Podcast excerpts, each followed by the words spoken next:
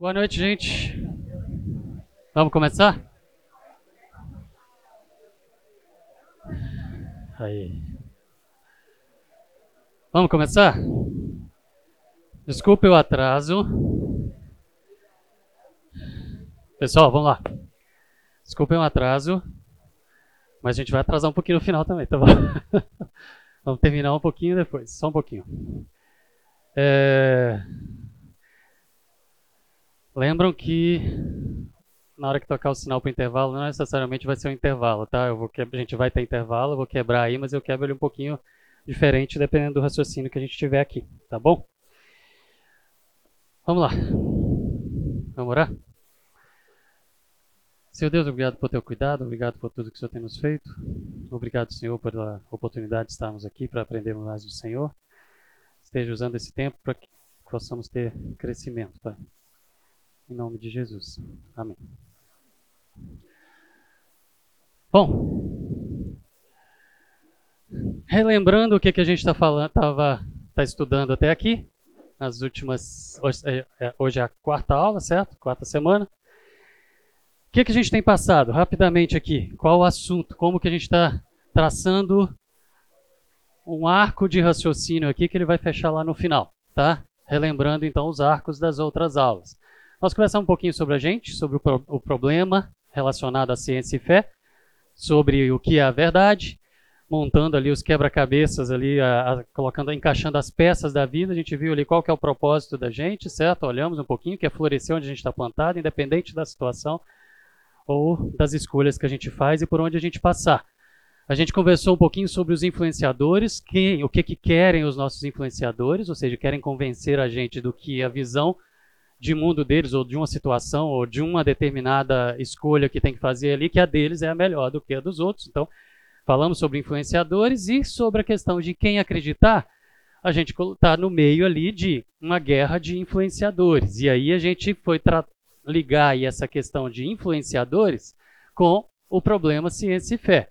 E aí o que a gente tratou sobre o problema ciência e fé é que é muito mais do que uma guerra entre a ciência e a fé, e a partir de hoje para frente, que a gente vai tratar muito mais dos argumentos, é, isso vai ficar muito mais claro, aquilo que eu afirmei ali atrás. Lembra que eu falei que a gente vai fazendo arcos, onde eu vou fazendo afirmações, que depois lá na frente eu vou trazendo as demonstrações, explicações ou as evidências ou as provas das afirmações que eu fiz. Mas que muito mais do que uma guerra entre a ciência e a religião, o problema entre ciência e fé é uma guerra entre uma fé teísta, que crê, uma fé crente, lembra que eu uso a palavra crente porque eu estou englobando os cristãos e os judeus, está tudo no mesmo pacote. Tá?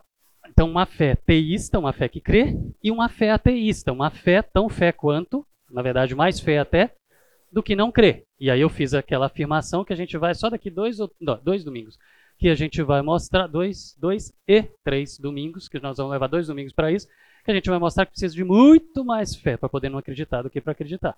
Beleza? No Criador. Agora, então o problema de ciência e fé não é um problema institucional. Religião e ciência, ciência e religião. Mas são indivíduos de um lado, indivíduos do outro, que fazem as suas escolhas de crença, escolha, certo?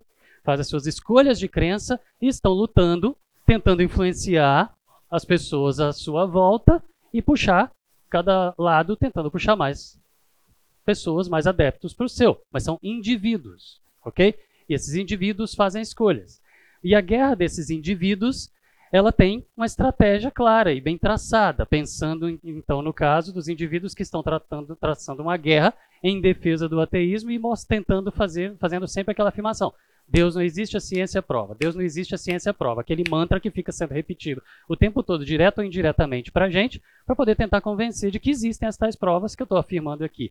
E de hoje para frente a gente vai passar a responder que elas não existem. Nós vamos mostrar que elas não existem. Mas a estratégia é: indivíduos fazem as suas escolhas de crença, são influenciadores e traçam e trazem outros para defender essas ideias junto com eles, simplesmente repetindo o que eles falam, ok? A estratégia é de ridicularizar, tirar onda, certo? Menosprezar aqueles que pensam diferente, tá? E o foco são os jovens, porque é a geração que, à medida que vai crescendo, vai se espalhando influenciando cada vez mais outros, repetindo a mesma coisa, mesmo que não saiba por que está fazendo aquilo. Ok? A gente viu um pouco que Deus sempre instigou a pesquisa, a curiosidade, o questionamento, o ir atrás, o estudar, o investigar. Né? Nós tratamos disso. E como Deus sempre instigou, a Bíblia sempre instigou, as Escrituras, antes de estar lá na coletânea junto na Bíblia, sempre instigou a pesquisa, o estudar, o conhecer, o descobrir o que, que entender essa criação que Deus fez e investigar isso a fundo.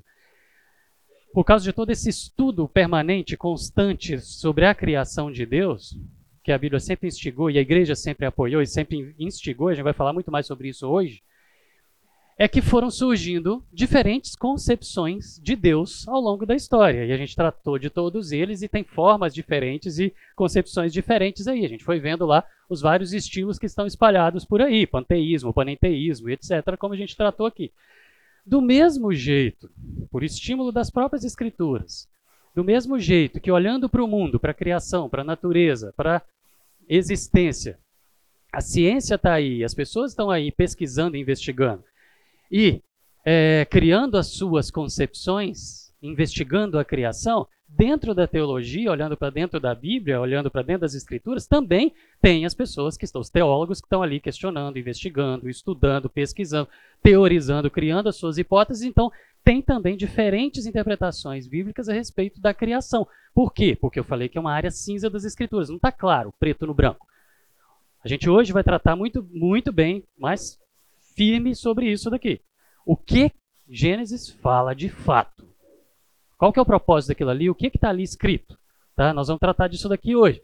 Mas, estudando a teologia, estudando as escrituras e nas entrelinhas do que não fala, ou seja, o que fala está muito claro, mas o que não fala ele deixou para a gente investigar, para a gente estudar, para a gente aprender, descobrir na natureza e tal.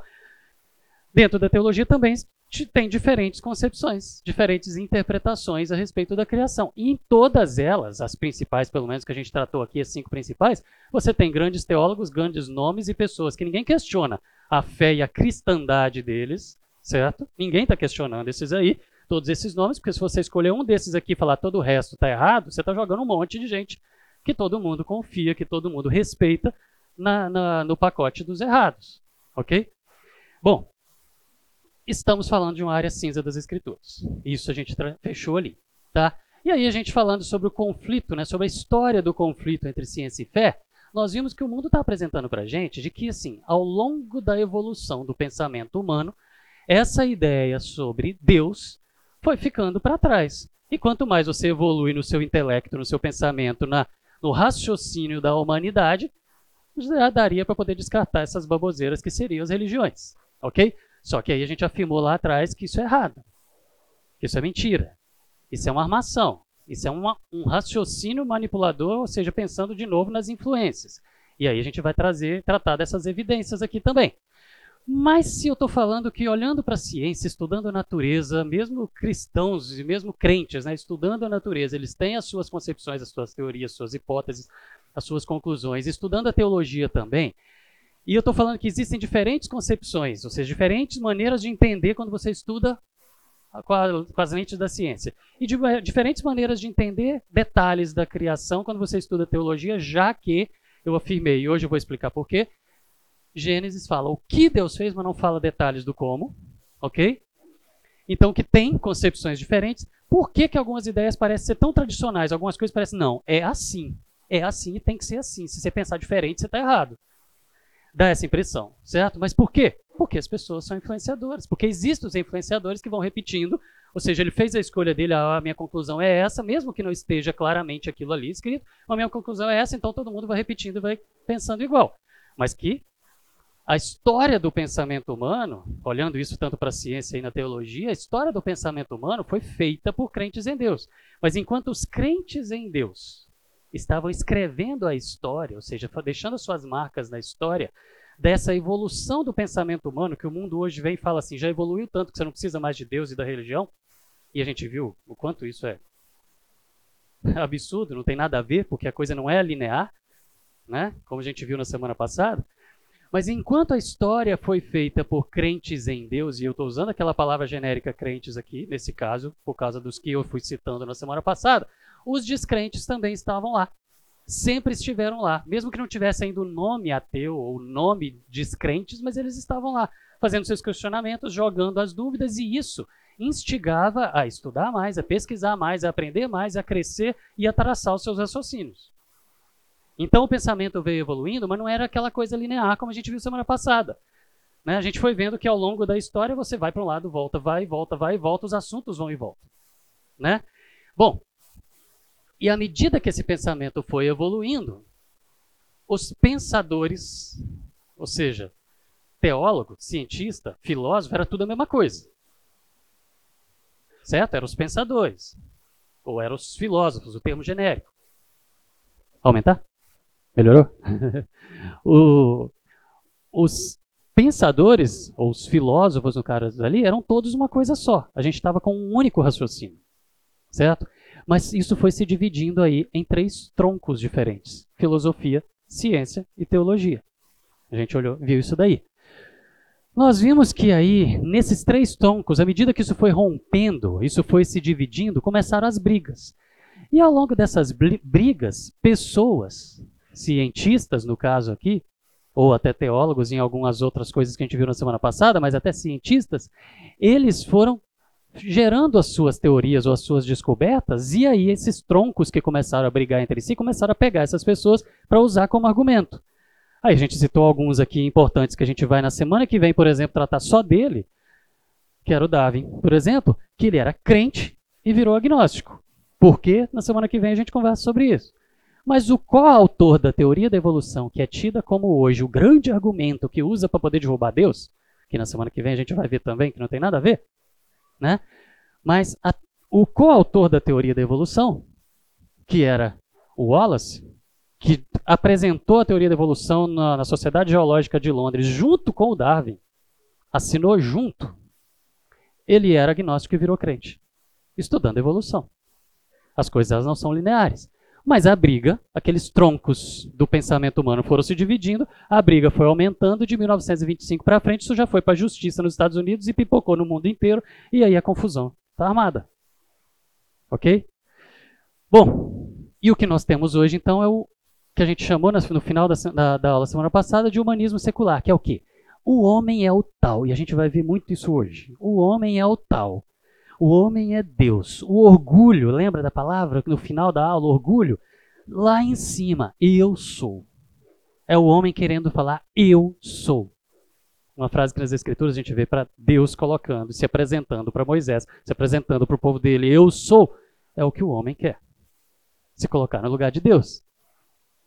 Olhando para os nomes da ciência e da história do pensamento humano que a gente viu na semana passada, a gente viu que esses pensadores defendendo historicamente e até moderna, ou seja, da, da, história antiga, medieval, moderna, contemporânea, sempre você tem grandes nomes da história do pensamento humano defendendo a fé, certo? Vimos que os pais da ciência de todas as áreas eram cristãos defensores da fé, alguns deles escreviam livros de teologia que tem até hoje, ok? E os pais da ciência lá atrás e os novos, por exemplo. Estou falando aqui do pai do projeto Genoma Humano, por exemplo. O cara está lá é, dando aula, trabalhando na universidade dele, pesquisando e dirigindo louvor na igreja dele do mesmo jeito. Tá certo? Os pais da ciência de todas as áreas, na evolução da ciência, eram cristãos. E aí eu não estou falando só crente, estou falando cristãos. Ok? Então, não tem cabimento a lógica e a afirmação de que você precisa ser ateu para poder ser crente. Desculpa, você precisa ser ateu para poder ser inteligente. Ok? Não tem o menor cabimento essa afirmação. Se ser ateu para ser crente é triste. Para ser inteligente. Mas essa é a afirmação. Essa é a afirmação dos auto-intitulados Cavaleiros do Apocalipse, que a gente vai tratar deles daqui duas semanas, que trazem os argumentos que eles falam que são extremamente fortes e profundos para poder defender o ateísmo e falam o que eles falam é que se uma pessoa que é crente que começar a ler o que eles escrevem quando terminar é ateu. E a gente vai aqui trazer e, e conversar. Expor aqui quais os argumentos fantásticos deles que eles falam que, que vão transformar qualquer um em ateu e a gente vai ver isso aqui juntos. Tá certo? Mas essa é a afirmação que não é usada só por eles, é usada para todo mundo que quer defender essas ideias. As ideias ateístas, as ideias que são propagadas nos livros, nos desenhos animados, nos seriados, em tudo. Né? Agora, aí a gente fez aquela pergunta, mas dá para poder acreditar nessas afirmações? E a gente conversou sobre aquele telefone sem fio, que é, na, história, na verdade, o que falam para a gente que é o que a ciência diz. Ou seja, existe uma diferença muito grande entre o que a ciência fala, de fato, e o que dizem para a gente que a ciência está falando. Lembra disso? A gente vai aqui tratar disso nos próximos domingos, de hoje para frente. Mas também existe, e a gente vai abrir Gênesis, e a gente começa isso hoje e olhar o que, que realmente está escrito, porque às vezes podem estar tá falando para a gente alguma coisa e, puxa, não está escrito isso lá, vamos ler. Mas isso acontece dos dois lados. Então, esses divulgadores que traduzem as coisas para a gente e a gente não vai na fonte se tem dúvidas, aquele negócio é estranho, você não vai na fonte, entendeu?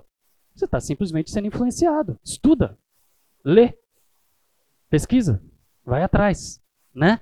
E a gente viu que não é prestígio, não é inteligência, não é o nome da pessoa, não é a fama, não é quantos seguidores tem no YouTube, não é quantas universidades deu, não é quantos títulos tem ou quantas capas de revista ele saiu. Que fazem com que o que aquele cara fale é verdade. Nós vimos que no fundo são escolhas pessoais que esses indivíduos, no caso esses cientistas e é, divulgadores de ciência, que são os cabeças do movimento ateísta do mundo, que influenciam o mundo inteiro hoje, que é, não dá para confiar tudo no que eles falam, simplesmente porque na realidade são escolhas que eles estão fazendo. E o resto são influências. Eles fazem as escolhas, falam com a autoridade e todo mundo sai repetindo e sai acreditando. E aí a gente fechou o seguinte: existe realmente então um conflito entre fé e razão? Fé, a certeza do que não se vê, e razão, a lógica, a coerência da ciência? A coisa não é bem assim. A conclusão é de que não é o problema entre ciência e religião, entre fé e ciência, entre fé e razão, nem entre o ateísmo e teísmo, mas na verdade o problema todo é quem é mais inteligente, quem tem mais seguidores, quem tem mais likes, quem tem mais capas de revista, quem é mais influente do que quem. É orgulho, certo? Lembra do humanismo secular? É o homem querendo estar no lugar de Deus e falar: o que eu falo, todo mundo tem que fazer reverência. É orgulho. Você quer ser mais um influenciado sem ir pesquisar e ler de verdade para poder entender se aquilo que eles estão falando é verdade? Ou você vai acionar as chavinhas e entender que as coisas elas têm intenções na hora que elas estão sendo ensinadas? Ok? Então, crer não tem absolutamente nada a ver com suicídio intelectual, com idiotice, com burrice, como tentam nos impor, certo? E vocês podem sim questionar, pensar, fazer perguntas, ter dúvidas, ok? Que isso não é cometer suicídio espiritual também, virar um, um herege ou não. Faça perguntas, ok? Não fique com dúvidas. Não fique com dúvidas, ok? Aí agora a gente vai tratar sobre Gênesis. E não vai ser só hoje que a gente vai abrir Gênesis, a gente vai tratar de Gênesis. Hoje a gente não vai ficar lendo o capítulo 1 e 2 de Gênesis, não. Vai ter um outro momento que a gente vai falar isso, fazer isso. Mas hoje a gente vai falar sobre o livro de Gênesis e os primeiros dois capítulos de Gênesis, pensando no autor, no público-alvo, no propósito do livro de Gênesis, no foco, no alvo, no recado, na mensagem, o que, que esse livro fala de verdade. Para a gente poder sair tirando conclusões e fazendo afirmações. Ok? Então tá. Vamos para Gênesis. Vamos começar a tratar sobre esse livro. Em primeiro lugar, sobre o livro o nome Gênesis não é. Em que, em que língua foi escrito Gênesis, gente? Hebraico, né? Então, Gênesis não é uma palavra hebraica. O livro de Gênesis chama Bereshit. Ele foi escrito em hebraico, então o nome original dele é Bereshit. Gênesis é uma palavra grega, porque pegaram na primeira, a primeira tradução foi do grego, do, do hebraico para o grego, e Gênesis que significa começo, foi o nome que pegou. Em primeiro lugar, então, Gênesis não chama Gênesis, Gênesis chama Bereshit. Certo? Originalmente, na língua que foi escrita, é Bereshit. É aquela palavrinha legal e bonitinha ali. Tá bom? Lê-se de trás para frente. Bereshit, daqui para lá. Ok? Bom, agora vamos lá. Quem é o autor desse livro? Moisés. Ah, tem gente que fala que não é. Ah, mas está errado. Foi Moisés. Por quê? Por que, que eu estou afirmando isso? Eu estou brincando falando do tá errado, porque lembra que eu falei lá atrás, nossa, tem alguma dúvida ali? Pá, pode ser que a outra pessoa esteja certo, beleza, mas é relevante, não é? A gente tratou sobre isso daqui. Mas, gente, tem algumas pessoas que questionam, e eu estou falando de teólogos, tá? Que questionam e falam assim, pode não ser, mas é muito pouco provável. É muito provável que esses aí estão errados. E quase praticamente consenso de que é Moisés. Por quê? Eu vou falar aqui. E quando eu falo de que tem questionamentos, eu vou citar muito isso aqui hoje, CNN, Globo, Terra, UOL, super interessante. Tem um monte de veículos aí de imprensa que adoram. Por exemplo, o MSN Notícia, que aparece lá as notícias no, no, computador de vocês, ou o Google lá com as notícias do Google faz um compilado das principais, é, dos principais veículos de comunicação trazendo notícias. Vivem pulando ali para vocês manchetes falando a Bíblia está fechada para balanço, ou então colocando o seguinte, os sete, eu vejo isso direto, sete principais erros da Bíblia que ninguém percebe. Ou então, por quê? Porque essas manchetes falou de Deus, falou de Bíblia, falou de religião, o pessoal clica para poder abrir. Então, quando eu falo desses veículos, eu vou citar muito aqui, gente, é tudo muito superficial. Algumas delas eu vou mostrar aqui para vocês, vou citar aqui. É tudo muito superficial tá bom?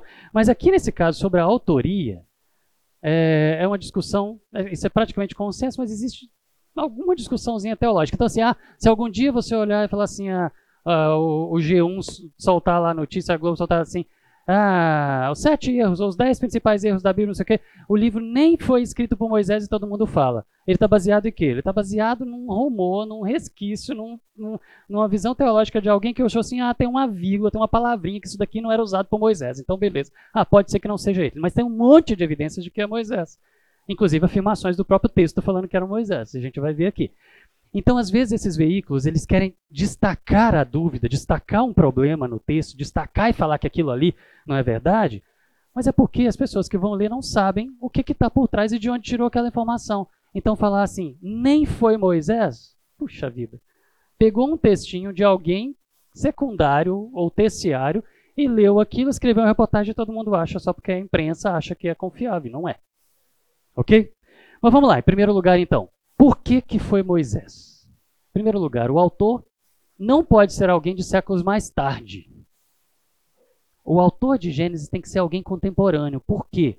Porque dava muito detalhes. Detalhes assim, subindo na colina, tá olhando para a esquerda, tá lá. Gente, é alguém que pisou por ali, que tem a visão daquilo. Lembra que nós estamos falando de um mundo de 3.500 anos atrás. Esquece imprensa, esquece, esquece desenho, esquece vídeo, esquece imagens tridimensionais que você consegue criar na sua mente porque você está acostumado a ver isso no eletrônico na sua frente. A pessoa tinha que estar tá lá para poder ver, para poder fazer detalhamento daquele jeito. Tá? Então não vou ler os textos, mas Gênesis 13 10, isso aqui depois, se vocês pedirem para o Edu, toda semana eu passo para o Edu as, os slides, o PowerPoint, pode pedir para ele que ele passe para vocês. Ou então escreve para mim também. Podem pegar o meu, meu WhatsApp, escrever, eu mando pelo WhatsApp para vocês o, o, PowerPoint, tá bom? As, os slides estão todos aí. Quem tem me pedido, durante a semana eu estou mandando. É, mas eles vão dar muitos detalhes, esse texto vai dar muitos detalhes da geografia. Tem que ter alguém que estava lá, do lado. Por exemplo, Gênesis 13, 10 ali, alguns textos que eu vou colocar aqui. Levantou Ló os olhos e viu toda a campina do Jordão, que era toda bem regada, antes de haver o Senhor destruído Sodoma e Gomorra, como o jardim do Senhor, como a terra do Egito, como quem vai para Zoar, apontando assim, está olhando da campina como quem está indo para Zoar, ou seja, na direção de Zoar. É alguém que estava ali, que ele olhou e falou, na direção de Zoar, estava olhando para lá e vendo aquela, aquela campina, aqueles montes, aquela planície, aquilo ali. Ok? É muito detalhe que eles dão. Outro, então, muitos costumes específicos, coisas de quem conhecia, que estava ali próximo, na época. Por exemplo, então tirou o faraó o seu anel, da sinete da mão e o colocou na mão de José e fez vestir roupas de linho fino e colocou no pescoço um colar de ouro e fez subir aos, é, ao seu segundo carro e clamava diante dele, inclinai-vos e tal, tal, tal, vai dando detalhes da roupa. É alguém muito familiarizado com as coisas que estavam ali. Outra coisa, Moisés tinha as credenciais para poder escrever. O que, que significa isso? Moisés foi educado em toda a ciência dos egípcios e era poderoso em palavras e obras. O povo não sabia escrever, gente, eram escravos quando o texto foi escrito. Mas enquanto o povo estava caminhando no deserto, alguém escreveu tudo o que estava acontecendo ali, olhando, dando detalhes e tal. Quem que conseguia escrever livros? Quem conseguia escrever textos desse jeito, com detalhes, com riqueza, com língua culta? Moisés e Arão. É alguém que estava ali no meio que tinha as credenciais para isso, e ele tinha, né? Tem mais, o autor deve ter sido testemunho ocular por detalhes, como eu falei, contando até quantas árvores tinha em tal oásis, quantas fontes, detalhes do povo e dos costumes, como eu falei, detalhes sobre a alimentação, e aí vem mais. Chegaram a Elim, onde, onde tinham 12 fontes de água e 70 palmeiras, e se acamparam ali. E acamparam ali é detalhe de quem está lá, ok? Mas isso não é o principal.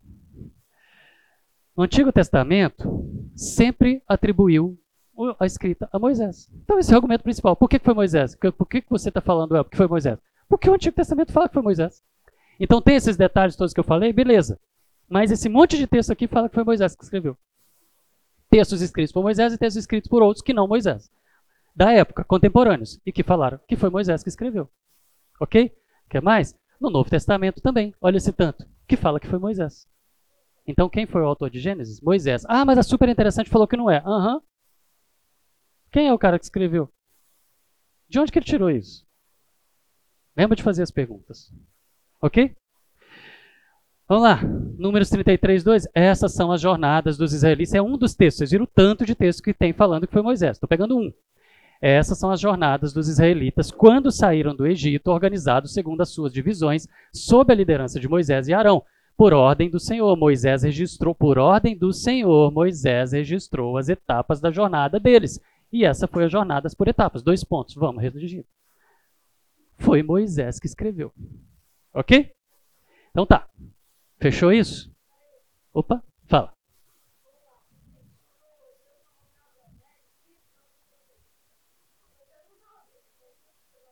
Ok? Ou eu estou falando de detalhes de quem estava lá. Ok? Só que aquilo ali foi escrito durante os 39 anos que o povo saiu do Egito e foi até Canaã, para entrar na Terra Prometida. Eles ficaram vagando no deserto para lá e para cá, voltaram no mesmo lugar várias vezes, ficaram rodando em círculos e tal. Certo? Eles ficaram vagando por ali. Na, durante aqueles 39 anos foi escrito. As coisas daquele momento tinham que ter sido escritas por alguém que estava vivendo aquilo ali. As coisas anteriores é porque contaram, aquele povo todo veio de uma única família. Abraão, família, povo, certo? Foram para o Egito, uma família, se tornaram um povo e saíram de lá para Israel para se tornar uma nação. Era tudo a mesma família. A história deles, o que foi contado, o que foi contado de pai para filho, entre eles a tradição oral ali. E as coisas relacionadas à criação, a Bíblia não fala como foi que Deus mostrou para Moisés o princípio. Mas a Bíblia fala como foi que Deus mostrou para João o final, Apocalipse, através de visões. Então, supõe-se, isso é uma teoria, lembra que a gente tratou disso na semana passada, a gente vai saber se é mesmo assim quando chegar lá, mas supõe-se que da mesma maneira que Deus mostrou para João um filme, uma visão, ele vendo como vai ser o fim, e ele descreveu o que ele viu, ele também deve ter mostrado para Moisés e Moisés escreveu o que viu. Faz sentido essa ideia da visão por algumas coisas que a gente vai ver daqui três domingos. Ou dois, três domingos. Certo? De que ele olhando o relato e a maneira como escreve é como alguém que está vendo o que está acontecendo. Ok? Mas a gente vai tratar disso daqui dois ou três domingos.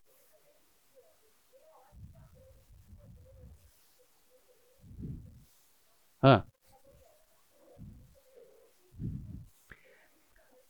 Se Abraão escreveu isso, Abraão não ele estava lá atrás.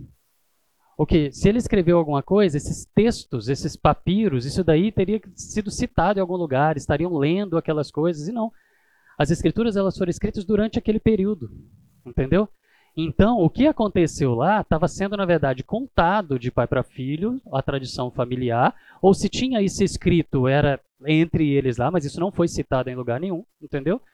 Só que aquela organização de texto ali tanto os próprios textos falam que foi Moisés que escreveu, entendeu? Inclusive a parte de Abraão lá de trás, foi Moisés que escreveu. Então, Novo Testamento e Antigo Testamento falam isso, como a tradição deles também falava que foi Moisés que escreveu, entendeu? Mas as informações de Abraão, se estavam escritas em algum lugar, ninguém nunca falou, nunca citou, entendeu? Agora vamos lá. olhando então, fechando, ah, mas digamos que a gente vai saber lá em cima, tá bom? Mas a própria Bíblia fala que foi Moisés. Agora, quando que isso aconteceu? Lembra que eu falei? Essa escrita? Lá nos 39 anos andando e vagando pelo deserto. Quando que isso aconteceu?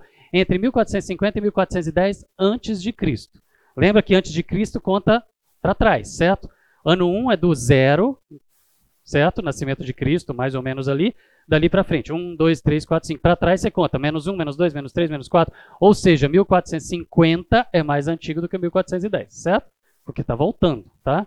Antes de Cristo. Bom, então a autoria de Gênesis é atribuída a Moisés, como a gente tratou aqui. Isso foi muito provavelmente escrito ali durante aquela jornada, certo? Tem várias evidências apontando para isso. Com o uso de fontes que tivesse à disposição. É...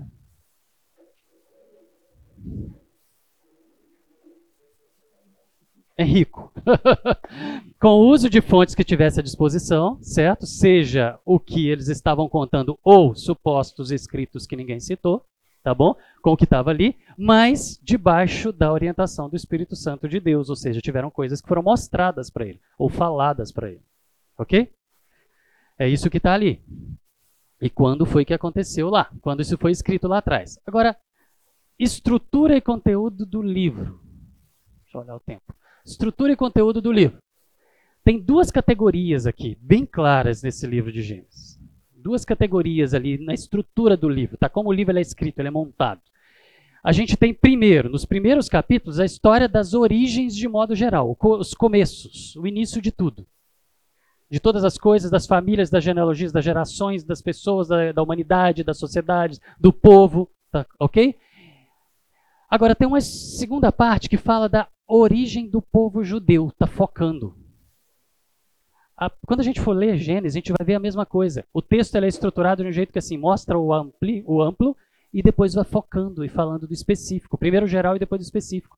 Isso acontece muito. É um estilo pessoal do escritor, provavelmente Moisés, de primeiro fala o geral, depois especifica. Não é ordem cronológica necessariamente fala uma coisa geral, depois volta e vai falando detalhe, depois volta e vai falando de mais detalhe, depois volta e vai falando de mais detalhe. Ele é estruturado assim. Então o livro é estruturado em primeiro origens no geral, depois ele volta origem do povo judeu, certo? E ele vai trabalhando estruturado dessa maneira. Então quando a gente olha lá no início, origem, origem, a história primeira, as origens lá no início, a gente vê primeiro criação do universo, as gerações dos céus e da terra, as gerações de Adão, e fala da genealogia, está lá na frente, depois volta e fala de novo, a geração de Noé, as gerações dos filhos de Noé, que dali teve o gargalo lá no, no, no dilúvio, depois começou a expandir de novo toda a sociedade, ok? E aí vem as histórias dos patriarcas, onde ele vai falando geração de Terá, de Ismael, de Isaac, de Isaú, de Jacó. Ou seja, o texto ele fica vai e volta, vai e volta, vai e volta, vai e volta e pega a geração e vai contando historinhas. E ele conta a história, ele vai falando até lá o final, e ele fala de quando a pessoa morreu, mas ele volta e fala de outro que tem sobreposição. Sabe aquelas histórias? Aquelas afirmações que eu falei sobre as pessoas que defendem, por exemplo, que o universo, que toda a criação, que tudo tem 6 mil anos? Esse número 6 mil não saiu de trás da orelha. É porque eles pegam as gerações e vão fazendo conta e somando. Fulano viveu tantos anos, Beltrano viveu tantos anos, aí o filho desse viveu tantos anos. E coloca tudo um encaixadinho no outro e some das seis mil anos. Só que o texto ele não é estruturado assim. E em hebraico, quando fala que um fulano é filho do outro, fala que fulano é, ben, é Caim ben Adão. Certo? Caim, filho de Adão. Isso pode ser que ele é, a, a, essa palavra ben, a palavra que está filho, ele pode ser filho ou descendente de. Então, quando vai falando as gerações, que essas pessoas pegam e ficam fazendo contas, para poder tentar fazer, achando que a Bíblia está ali querendo, é isso que a gente vai tratar aqui hoje, que ela está querendo trazer essa informação para a gente e não tem essa intenção, e a pessoa tenta tirar uma informação de que não tem a intenção de estar lá, Aí fala que essas são gerações do fulano. Esse gerou a esse, que gerou a esse, fulano, ben, Adano, ben, ben, ben, ben, ben, ben, descendente, descendente, descendente. Você pode ter séculos de intervalo, você pode ter gerações inteiras de intervalo. Ou seja, está falando que um fulano é descendente do outro e você está lá lendo e achando que ele é o filho de. Ou seja, dentro do período de vida dele que ele nasceu. Mas ele nasceu, o outro já tinha morrido há séculos, por exemplo. É possível isso. Você não tem. O texto não tem intenção de trazer para a gente cronologia e data para poder você ficar fazendo conta. Do mesmo jeito que tem pessoas que ficam fazendo conta tentando definir quando que vai ser o fim do mundo. Onde que tira, de onde tiram isso? Fica tentando tirar do texto aquilo que o texto não tem um propósito. E é disso que a gente está tratando aqui. Qual que é o propósito desse livro? Por que, que esse texto foi escrito? Qual que é o recado dele? E a intenção? É de trazer uma ordem cronológica para a gente, para a gente calcular a data? Claro que não. E a gente vai ver o que, que é. Tá bom? Quem é esse criador de todas essas origens que são apresentadas então ali em Gênesis. Vamos lá. É o Deus. É isso que o texto está tratando. Ele apresenta o Criador, que é Deus, que fez todas as coisas nos mínimos detalhes, todas com um propósito muito bem definido, e esse propósito é cumprido. Não tem nada ali que não tem intenção. Não tem nada naquele texto que não que está inútil, que não precisaria estar. Tudo que está lá tem um propósito, tem um objetivo de estar lá. Por que, que está lá? Ok? Nada foi criado por esse Criador e nada foi inspirado por este Criador para ser escrito nesse livro sem um sentido bem definido e muito claro do que, que ele estava querendo. Quando eu falo que a gente está falando de uma área cinza das Escrituras, é sobre afirmar detalhes de como Deus fez. Mas o que ele fez, por que ele fez, para que ele fez, está tudo claro. Os detalhes ele deixou para a gente poder investigar e pesquisar e estudar e usar o cérebro, usar a inteligência, usar a, a tecnologia que a gente vai, vai desenvolvendo a partir da inteligência que ele nos deu para poder ir desvendando e ir aprendendo cada vez mais sobre ele. Não tem intenção de dar detalhes. A gente pode achar detalhes impressionantes? Sim. Essa aula de hoje, ela procura assentar um pouquinho as coisas, porque quando a gente pegar e abrir Gênesis e começar a olhar e falar, caramba, como isso está aqui? E olhar para o texto e falar, assim, isso é sobrenatural, porque essa informação está aqui, isso daqui foi descoberto há 123 anos. E está escrito há 3.500 anos, e em nenhum outro lugar do planeta, em nenhuma pirâmide ou parede de qualquer é, escavação arqueológica está escrito alguma coisa desse nível. Então isso não tem como estar aqui porque isso só foi descoberto agora. Aí você olha e fala, uau! Mas eu estou falando o seguinte: quando essas coisas acontecem, nós vamos fazer isso aqui daqui três domingos. Quando essas coisas acontecerem a gente fizer, eu estou dizendo o seguinte: são flashes. São coisas que estão ali com uma intenção e que no meio daquela intenção e daquele texto você olha e fala: Uau! E você enxerga o poder de Deus e o, o poder das palavras desse livro. Mas a intenção e o propósito daquelas palavras não era você fazer o uau para aquilo. Por que, que eu estou falando não? Porque aquilo foi escrito para aquele povo lá de trás, e é nesse ponto que a gente vai bater aqui agora. Para nós também, sim. Hoje arranca um uau que lá atrás não arrancava. E daqui 300 anos, quando já tiver um monte de descobertas que tem muito mais uau no texto bíblico que nem a gente faz hoje, vão fazer mais uau ainda depois. Mas isso são flashes do poder de Deus nas palavras desse livro, mas que a intenção não era isso.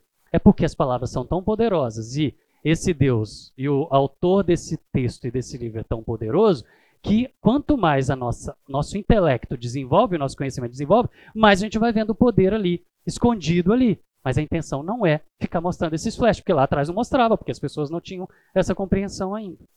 Ok? O propósito desse texto, ele é cumprido completamente para todas as pessoas, em todas as épocas, de todas as compreensões e inteligências.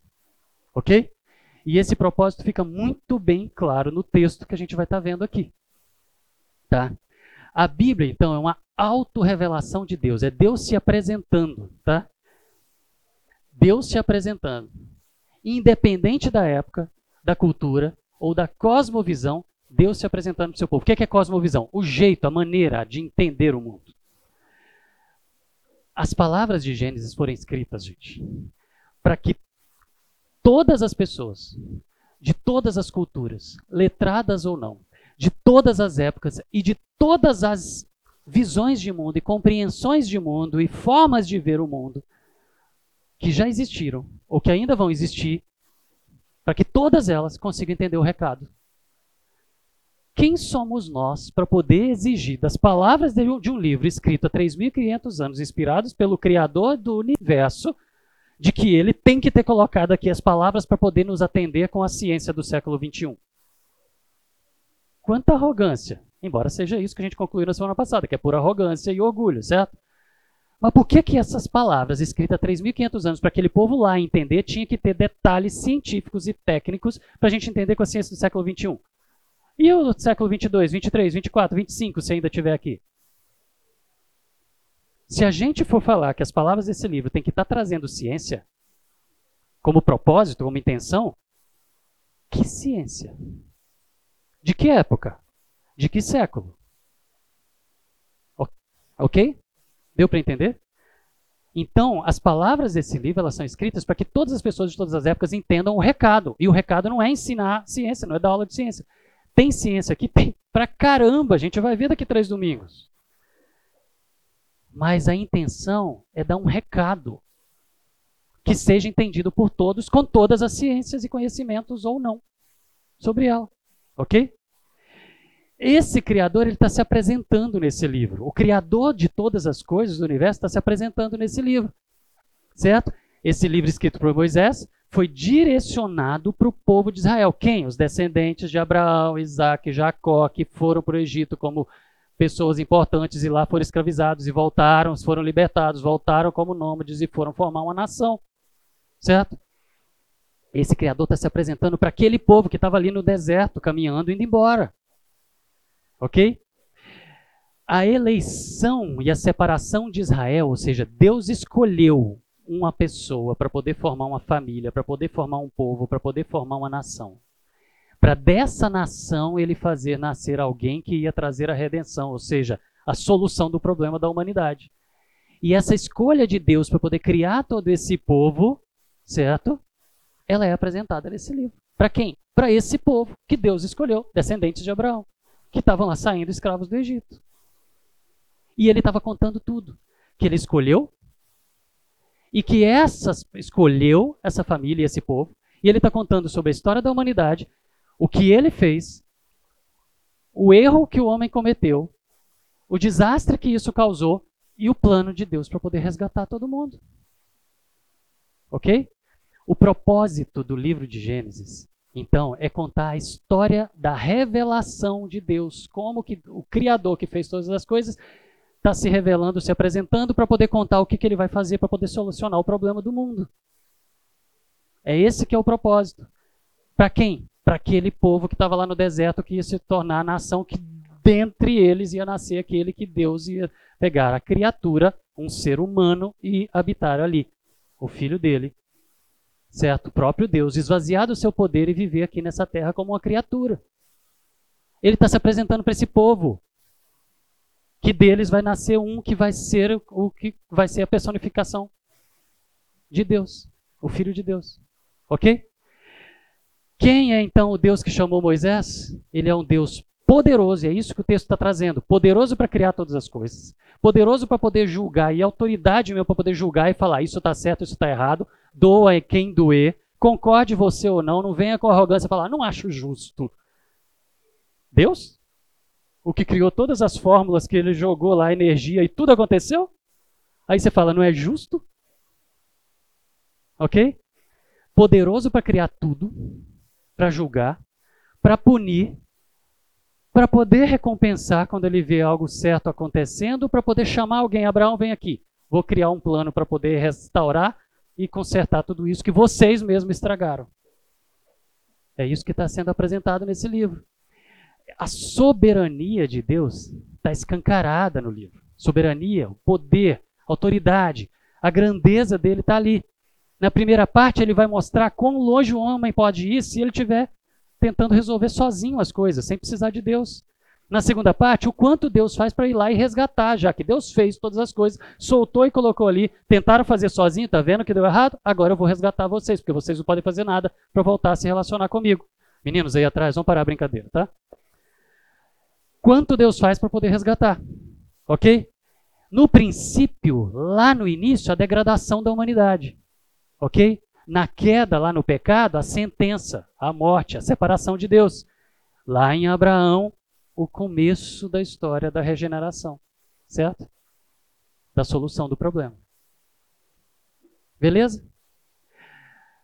E quem é esse povo? O propósito do livro, então, é apresentar o caráter de Deus como chefe, o líder desse povo, que nem sabia quem ele era. Ok? Ele se apresenta como Deus que está lá resgatando esse povo lá do Egito, tirando eles de lá. Esse livro, então, é a autorrevelação do Criador do universo para aquele povo que ele escolheu para poder trazer a redenção e o resgate dele para a humanidade. E esse povo não sabia quem era. O povo não sabia nem quem era esse Deus que estava tirando eles de lá e resgatando eles lá do Egito. Ok? Ele está se apresentando para esse povo, falando quem ele é, falando o que, que ele fez e falando o que, que ele vai fazer no futuro. O que de ciência tem nessa história? Nada. Esse povo nem sabia quem é Deus. Olha só, esse povo foi para o Egito como descendentes aqui, a família de José. Era uma família, os descendentes de Abraão. Certo? Passaram ali 430 anos. 430 anos. Nasceu gente livre e morreu livre. Nasceu gente livre e morreu escravo. Nasceu gente escravo e morreu escravo. Nasceu escravo e morreu escravo. Nasceu escravo e morreu escravo. Nasceu lá. E aí agora vem Moisés e fala: O seu Deus, o Deus de Abraão, Isaac e Jacó, dos seus descendentes, veio aqui agora, lembrou de vocês, vai tirar vocês daqui. Eles nem sabiam quem era. Esse povo estava vivendo debaixo do que a gente chama de cosmovisão egípcia, ou seja, do jeito de ver o mundo que os egípcios viam. Ok? Eles nem sabiam quem era esse Deus. E eu estou falando do jeito de ver o mundo que os egípcios viam. Como que os egípcios viam o mundo? Os egípcios viam o mundo.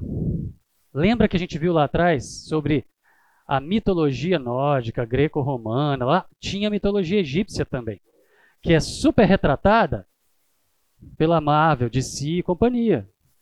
Bem explorada ali. Nós vamos vol voltar nisso daqui.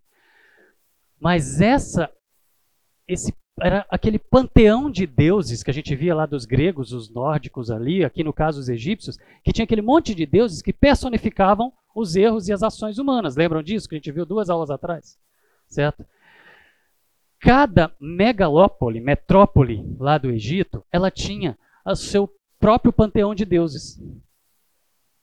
E eles acreditavam naquele pacote de deuses em cada megalópole. Tinha os seus sacerdotes e o seu panteão de deuses, cada uma delas. Por exemplo, a de Heliópolis, é, tinha o Atum-Ra, lembra desses nomes lá no Cavaleiro da Lua e companhia, certo? Atum-Ra, Shu, Tefinu, Jeb, Nut, Osiris, Sete, Isis, Neftis. Essa turma estava toda ali. Esses que a gente vê aqui nas animações e desenhos de hoje. A cosmogonia lá de Hemópolis, outra metrópole, estava Nun, Naunet, Et, Etet, Ket, Calquete, Amon e Amalmet. Os desenhos, os quadrinhos, os filmes exploram, seriados agora exploram pra caramba essas. São legais, esses aí. E Mênfis e outra cidade já tinha uma tríade, eram só três deuses, eles eram mais a menos, que era Pitá, Sekhmet e Nefertim. Esse, essa era a maneira de ver o mundo. Essa era a maneira de ver o mundo egípcia. Aquele monte de deuses, todos eles personificando os humanos.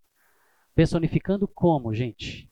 Eu vou ler algumas coisas que são engraçadas, mas algumas coisas escritas em pirâmide. Sabe aquelas coisas que a gente vê em, em filmes assim? Puxa, abriu uma parede. Agora mesmo, essas duas semanas ou três atrás, acharam uma passagem secreta escondida dentro de uma pirâmide que está lá há séculos, é, achando que era uma parede ali, descobriram que tinha algo atrás e abriram e acharam mais um corredor com um monte de coisas escritas. E tudo, uau, tem um monte de coisas escritas, vamos ler. O que, que é que são essas coisas escritas ali, gente?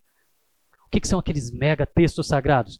A visão de mundo deles, o que os deuses faziam. Por exemplo, algumas coisas escritas em paredes de pirâmides falando como que era a criação do mundo na visão deles. Por exemplo, tendo Atum-Ra tendo desenvolvido seu crescimento fálico em Heliópolis, colocou seu pênis em sua mão de posse, de modo que ele pudesse fazer orgasmo com ele mesmo e nascer os dois irmãos, Shu e Tefinu, aqueles lá da Marvel.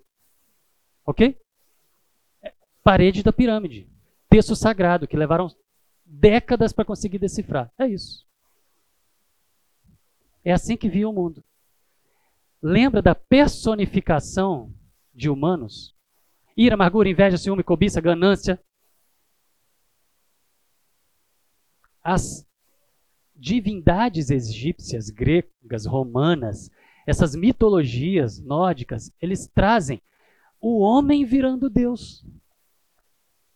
Descrevendo aquele panteão de deuses como se fossem seres humanos, fazendo as coisas que humanos fazem, certo? Vivendo como se fossem humanos, do lado de fora de uma redoma de vidro que está aqui guardando esse céu, e a gente está aqui dentro como se fosse um, uma vasilha com um globo em cima e os deuses estão ali do lado de fora olhando para a gente dando risada. Porque eles que fizeram a gente. Como? Como se fossem humanos, da maneira como os humanos vivem. É assim que é a cosmogonia, é assim que é a maneira de ver, certo? A de Hermópolis, a mesma coisa, escrito numa parede também lá, onde Nun e Naunet personifica as águas primordiais, ou seja, Nun era o oceano primordial, Naunet era o contracéu deitado sobre o oceano. De novo, estava fazendo menção a sexo, que fez o quê? que aí daquela relação nasceram os outros deuses. Na outra era isso. Sempre teve alguma coisa relacionada a sexo que surgiram os, os deuses e eles foram aparecendo. Sempre assim. Aí quando você vem para Mênfase, a mesma coisa. Algumas, alguns textos referindo a sexo e os deuses foram surgindo. É humano.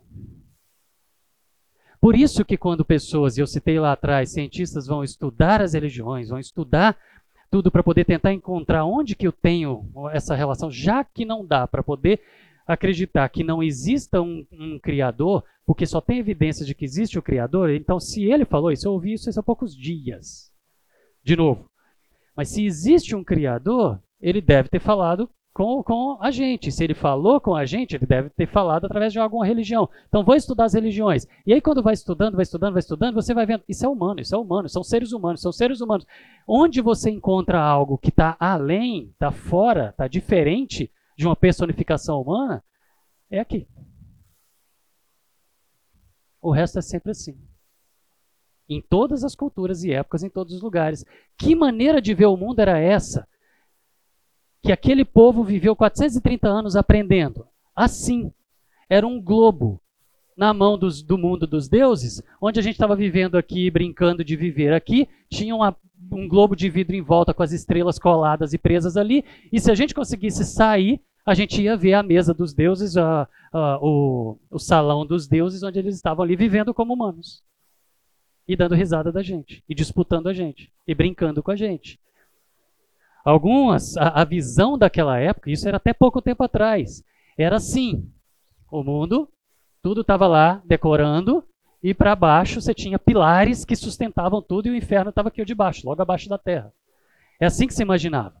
Gente, há quanto tempo o Brasil foi descoberto? 500 e poucos anos? Há 600 anos imaginava-se que a terra era assim ainda. Essa era a terra de 600 anos atrás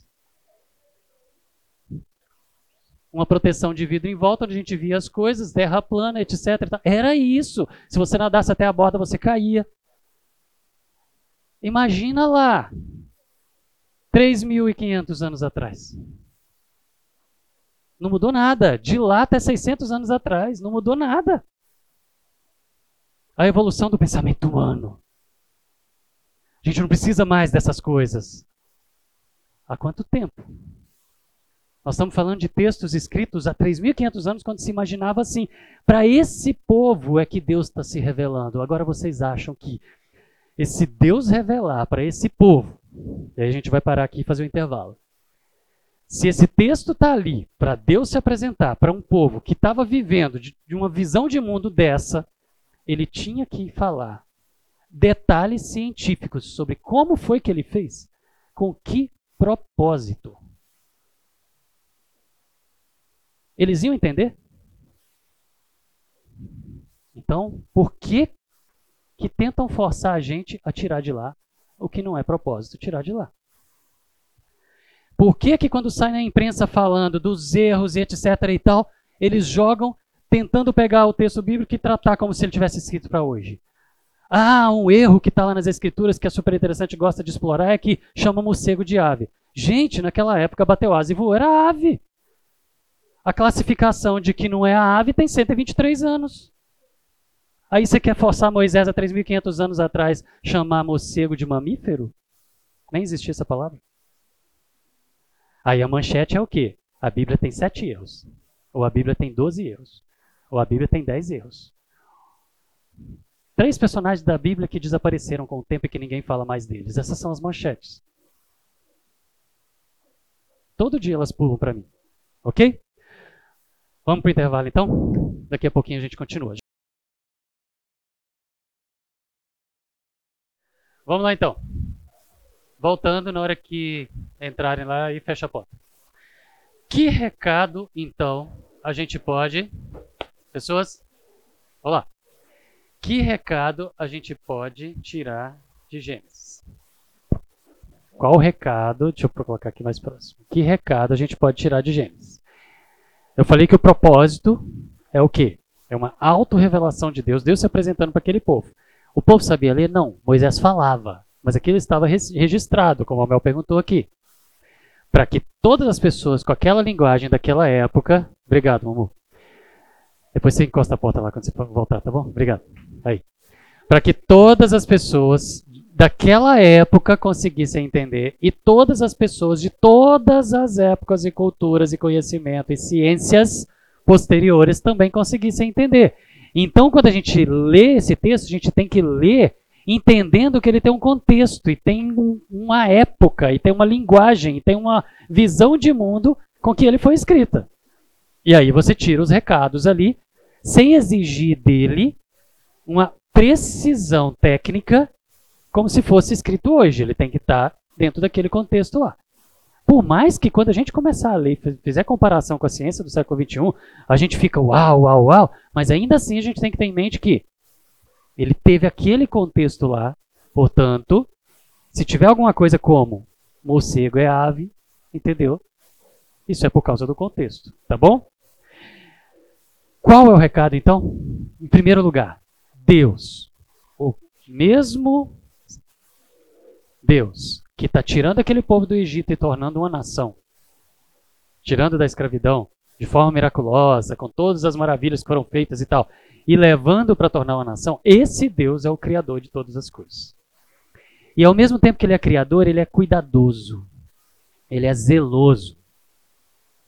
Ah, então esse texto, ele está colocando para esse povo que imaginava o mundo como um monte de deuses ali do lado de fora do, daquela globo de vidro ali brincando e dando risada da gente. Para o povo que imaginava assim, ele está falando: existe um Criador que fez todas as coisas nos mínimos detalhes, que é zeloso, que é cuidadoso, que é preocupado, que vai ali, cuida com detalhes, ok? Que é atencioso, que é amoroso, que é relacional. Não está lá só olhando assim, não está nem aí para vocês, mas que cria relacionamento, que quer falar como. Não é aquele Deus deísta lá do Einstein que fez e não está nem aí, mas é que é criador. Fez todas as coisas, zeloso, atencioso, relacional detalhista e minucioso, porque quando tem um propósito para falar sobre detalhes, ele fala de detalhes minuciosamente descritos. Agora, quando não tem propósito, ó, vão estudar que vocês vão descobrir com vocês mesmos, por vocês mesmos usando as lentes da ciência. Ok? Bondoso e cuidadoso. Existe um Deus que criou, zeloso, atencioso, relacional, detalhista, bondoso e cuidadoso. Esse é o primeiro recado. Tem mais. Ele é único. Para um povo que vivia numa sociedade onde achava que tinha um Deus para cada tipo de coisa, isso é uma quebra de paradigma, é diferente, não existia. Não tinha nenhuma sociedade ali em volta, aliás, não tinha nenhuma sociedade no mundo antigo que falava de um único Deus, de um único Criador. Todas falavam de um panteão de deuses que pareciam humanos, que era a descrição de seres humanos vivendo com suas luxúrias ali, seus pecados. Todas as sociedades eram assim. É a primeira vez que vem um e fala assim: não teve um monte, foi um só. Ok? Isso já mudou o paradigma. O que é paradigma? Aquele padrão. Aquilo já foi uma quebra. Mudou completamente. Ou seja, uma alta revelação de Deus para aquele povo que enxergava que era um monte de coisa, ele está falando, não é assim. É um só. Está pondo os pingos nos is. Existia um Criador único, certo? E esse Criador único, ele fez todas as coisas nos mínimos detalhes. Então, se ele é, tem poder para ter feito tudo, ele tem poder. E ele tem autoridade. Ele tem soberania para poder ditar as regras. E se ele dita as regras, certo? Ele cumpre as regras. Então ele é justo. Existe um Criador que fez todas as coisas, que é poderoso para poder fazer todas as coisas, para poder criar todas as fórmulas, olhando para a nossa linguagem, nosso conhecimento de hoje, para todas as fórmulas e todas as constantes matemáticas e físicas, antes de jogar a energia. Lembra que toda a matéria veio da energia, certo? Criou todas as constantes, todas as fórmulas e todas as regrinhas. E aí joga num ponto toda a energia que precisa para o universo. E quando joga toda essa energia, as coisas já vão acontecendo. E está aqui. Porque ele planejou tudo antes. Dá para imaginar o poder disso? Só que o povo daquela época não tinha como pensar nessas coisas, das constantes, das fórmulas. Então, não. Fez todas as coisas. Hoje a gente olha e fala: caramba, planejou tudo e quando jogou energia as coisas já aconteceram. Porque ele já tinha colocado todas as regrinhas e tudo aconteceu. Ele planejou antes, já sabia onde ia chegar quando ele soprou o início, de, a primeira, o primeiro foco ali e quantidade de energia que precisava para aquilo poder surgir, para toda a existência vir. Ok? Certo? Criou todas as coisas, poderoso, soberano, criou as regras, e se ele criou as regras físicas e matemáticas, ele cria as regras de comportamento também, ele cria as regras de é, pensamentos, de sentimentos, de ações. Ok? E se ele cria as regras, ele é o primeiro a cumprir as regras. E se ele cumpre as regras, pecado, condenação. Não tem o que fazer. O impuro não pode se misturar com o puro. Deus é puro, você é impuro, está afastado, acabou, não tem jeito. Pecou uma vez, já era. Gente, está tendo uma conversa, uma única voz aqui que está dando para ouvir o tempo todo, tá bom? Uma voz masculina, tá? Vamos lá. Criador de todas as coisas, soberano para criar as regras, justo para cumprir as regras, ok? O injusto, então, não pode se misturar com o justo. O imperfeito não pode se misturar com o perfeito. O santo não vai se misturar com o que não é santo. Portanto, esse Deus que criou, esse é o recado. Esse Deus que criou todas as coisas, criou todas as regras para o mundo físico, criou as regras para o mundo espiritual, criou as regras de comportamento, criou as regras para que nós possamos viver. Ele cumpre essas regras e ele é justo e, portanto, condenação. Errou, está separado dele. Mas esse mesmo Deus que fez essas regras e que é justo para poder punir, ele também é gracioso para poder ir lá e falar assim: ok, Desde o início eu criei todas as regras. Desde o início eu criei todas as constantes. Desde o início eu fiz tudo antes de acontecer. E eu já sabia onde que ia chegar. Eu já sabia que vocês iam fazer escolhas erradas. Eu já sabia que ia dar errado. E eu já criei um plano para poder resgatar vocês. Por quê? Eu sou justo, eu criei as regras. Vocês estão separados, não tem como voltar. Então, se vocês não têm como voltar por vocês mesmos, eu vou criar um plano e vou trazer vocês de volta. Ele é gracioso. Certo? Ao mesmo tempo que era justo, era gracioso. E esse plano passava por escolher uma pessoa, dessa pessoa tornar uma família, dessa família tornar um povo, que depois de escravo e liberto foi virar uma nação, para dentre eles nascer aquele que ia trazer a redenção. Tudo isso escrito desde lá do ponto zero. Quando ele escreveu as regrinhas matemáticas e físicas para ele jogar energia e tudo acontecer, ele também escreveu as regrinhas de tudo e ele escreveu a história inteira, ele já planejou tudo. Eles vão errar, mas eu vou trazê-los de volta. Esse Deus está apresentando isso para o povo. Onde tem ciência nisso? Esse é o recado de Gênesis. Ele é único, criador, soberano, justo e gracioso. Ok? O propósito desse texto é cumprido 100% para o povo de lá que não sabia sobre constantes, energia e etc., como a gente sabe hoje. E ele é cumprido, esse recado é compreendido completamente para quem era lá, pra, completamente para quem leu na Idade Média, completamente para quem está lendo hoje, e completamente para quem for ler daqui a alguns séculos que tiver muito mais ciência do que a gente tem hoje e quando olhar para essas palavras achar muito mais coisa impressionante do que a gente acha hoje, como a gente acha e vai achar nos próximos domingos. Ok?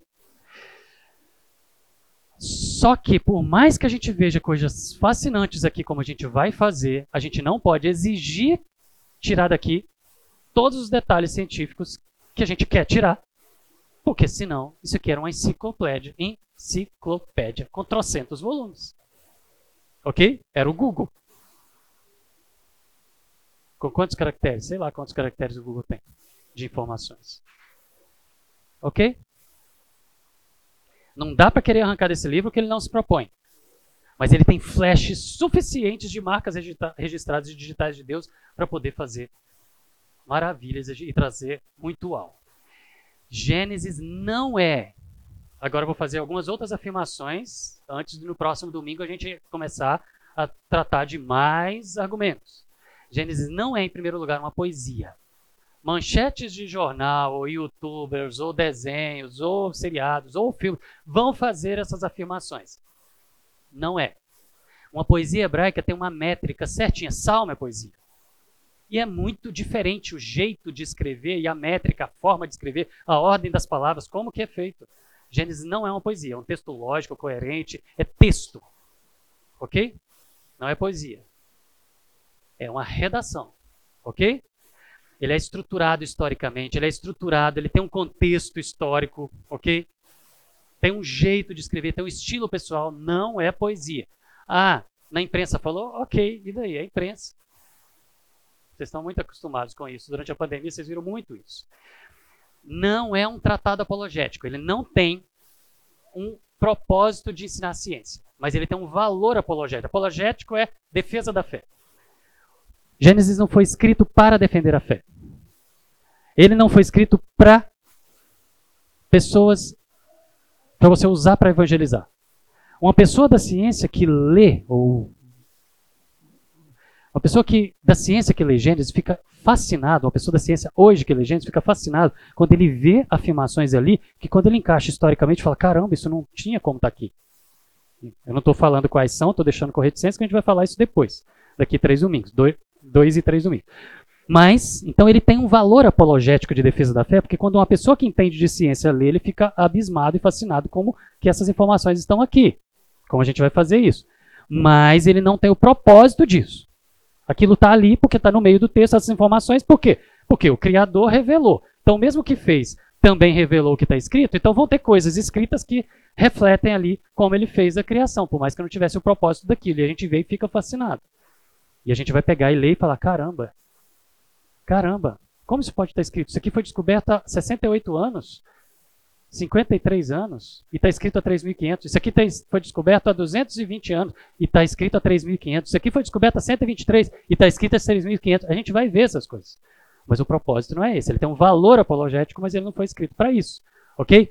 Não é um tratado científico, ele tem um valor científico, ele tem um valor arqueológico. Por exemplo, várias escavações arqueológicas que encontraram é, é, cidades perdidas partiram das escrituras, partiram de Gênesis, partiram da Bíblia, estudaram a Bíblia para poder falar, é, das, é daqui, daqui, daqui, está entre esse e esse, vamos escavar aqui que vai achar. E estava lá. Então ele tem um valor arqueológico, mas ele não foi escrito para arqueólogos lerem e acharem as cidades. Entendem? Não é esse o propósito, mas você acha. Ok? Por quê? Que ele tem um valor científico e um valor arqueológico, mesmo não tendo propósito porque é uma outra obra do mesmo Criador. O mesmo que fez, revelou. Então tem coisas aqui que refletem aqui. Tem coisas escritas que você vai olhar e vai, uau! Vai refletir ali no que ele fez. Porque são duas obras do mesmo autor. Ok? Então, informações tecnicamente erradas, mas que estavam certas naquele contexto, elas não estão erradas, elas estão no contexto delas. Ok? O melhor exemplo, o maior deles que gostam de explorar na imprensa é o morcego. Tá bom? Isso não é discordância, isso não é erro, é só contexto. Tá bom? Esse livro, então, cumpriu seu propósito lá no passado, cumpre hoje, completamente, incrivelmente, e vai continuar cumprindo enquanto existir mundo. Esse livro apresenta o Criador lá no passado, certo? Para que a gente, então, entenda e reconheça e conheça esse Criador e a gente começa a estudar usando a ciência para poder aprender sobre a criação e aprender sobre a, como e os detalhes que o Criador fez.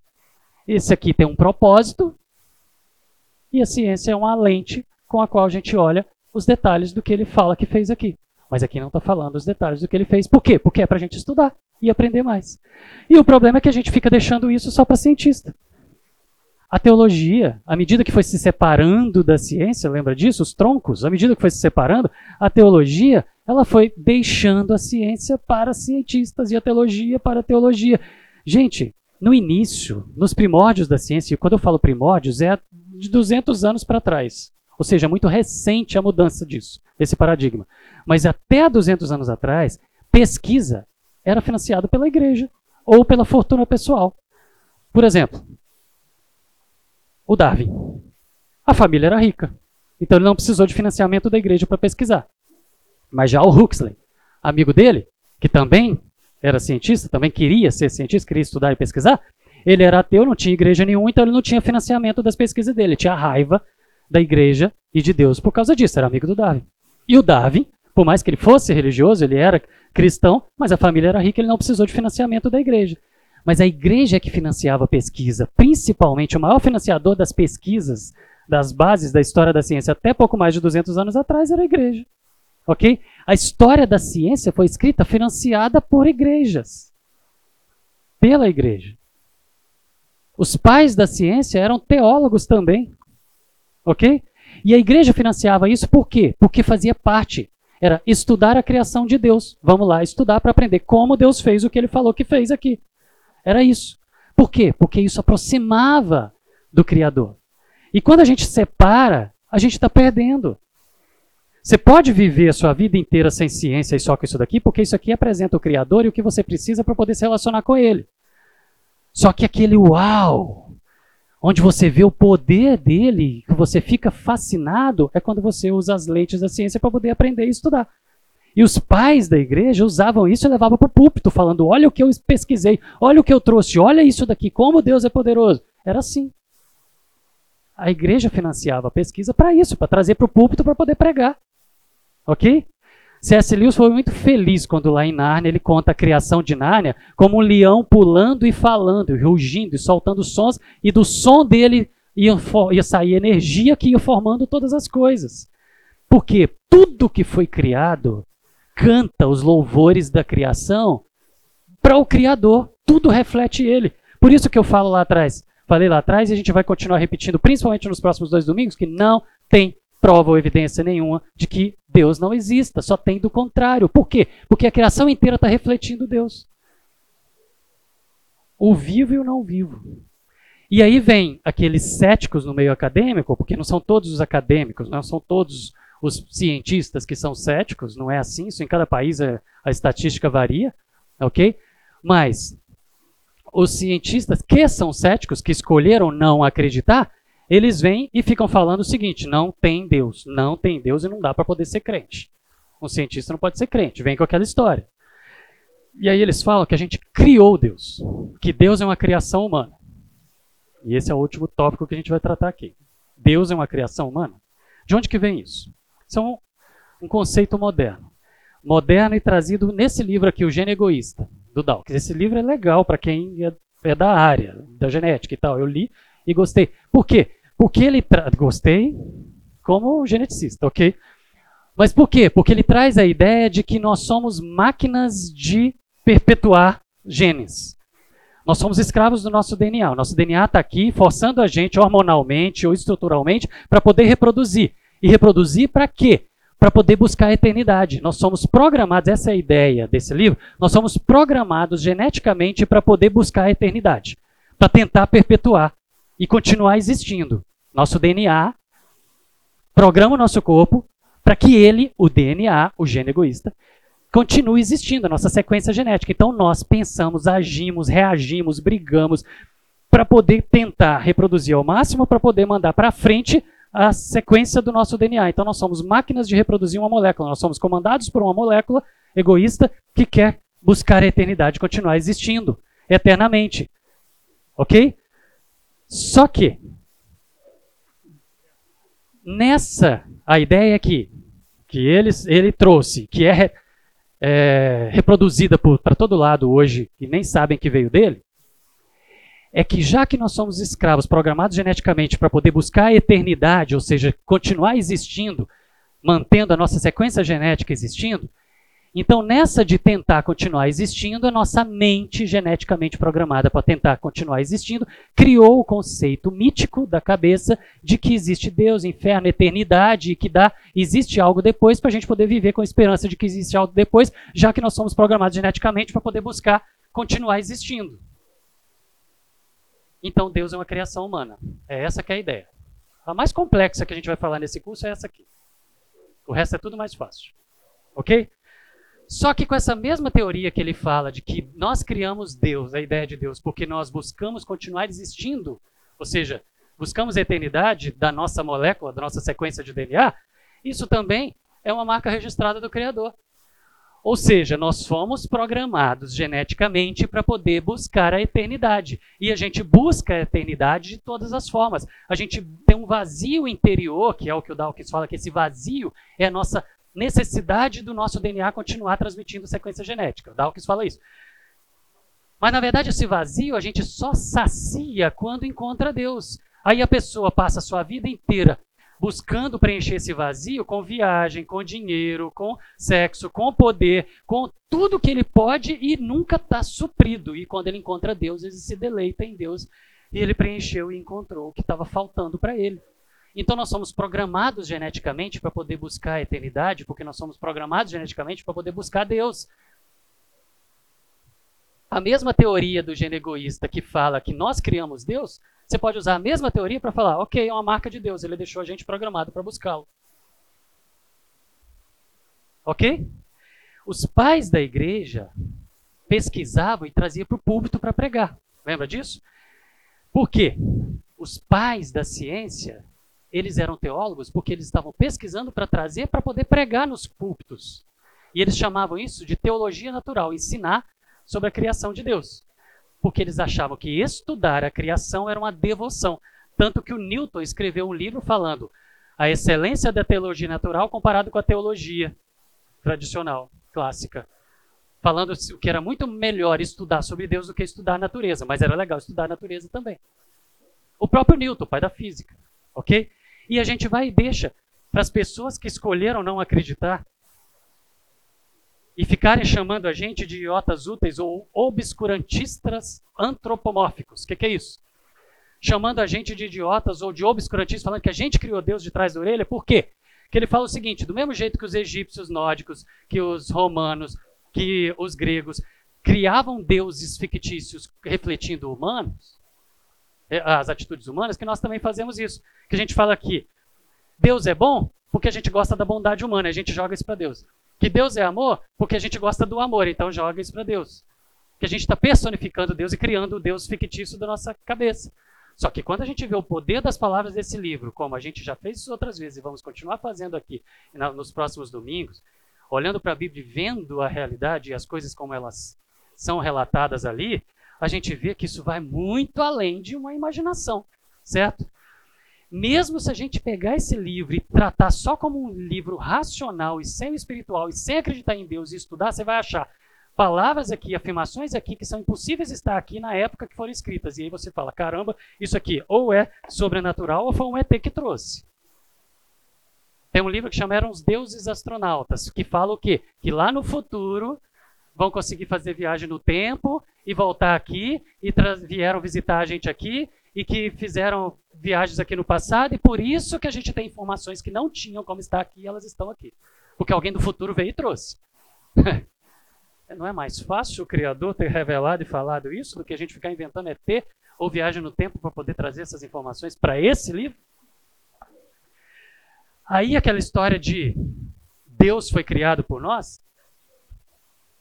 Gente, se Deus fosse criado por nós, faria sentido fazer aquela pergunta: por que existe maldade no mundo? Por que existe o mal no mundo?